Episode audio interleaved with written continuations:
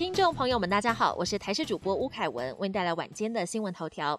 地牛大翻身，今天下午一点十一分发生规模六点五强震，震央在宜兰南澳，深度六十七公里。宜兰、花莲、双北市、桃园等地震度都有四级，全台摇晃超有感。一点十二分又发生余震，震央同样在宜兰，规模五点四，两起连续地震晃动两分钟左右才停下。台北盆地更明显感觉到上下跳动。气象局表示，两起地震都属于同一个地震序列，因为隐末带引发，也是这个地区三十年来发生规模最大的地震。未来三天内不排除还有四级以上的余震发生。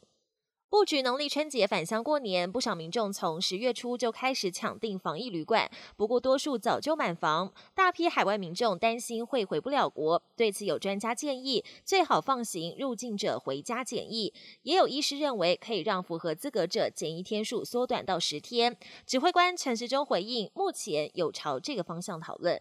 第十二期新冠疫苗最大规模疫苗接种进入第三天，中央也自设十二处接种站。指挥中心指挥官陈时中昨天也公布了首日开打数据，昨天总计接种四十二点一万剂。在 A Z、莫德纳和 B N T 三大疫苗中，B N T 的接种率最低。陈时中也点出了两种可能，他表示最近有文献研究指出 A Z 持久性比较好，可能有因此受到影响。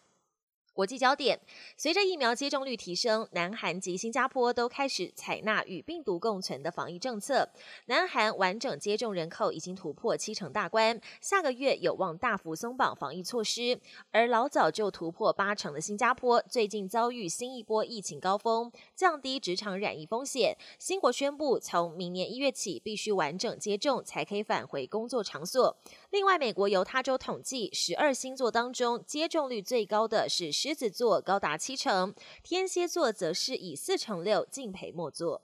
艺术家毕卡索的十一项作品周六在美国拉斯维加斯公开拍卖，总计成交价大约台币三十亿元。其中最贵的是毕卡索为情人绘制的肖像画，卖出价格高达台币十一点二亿元。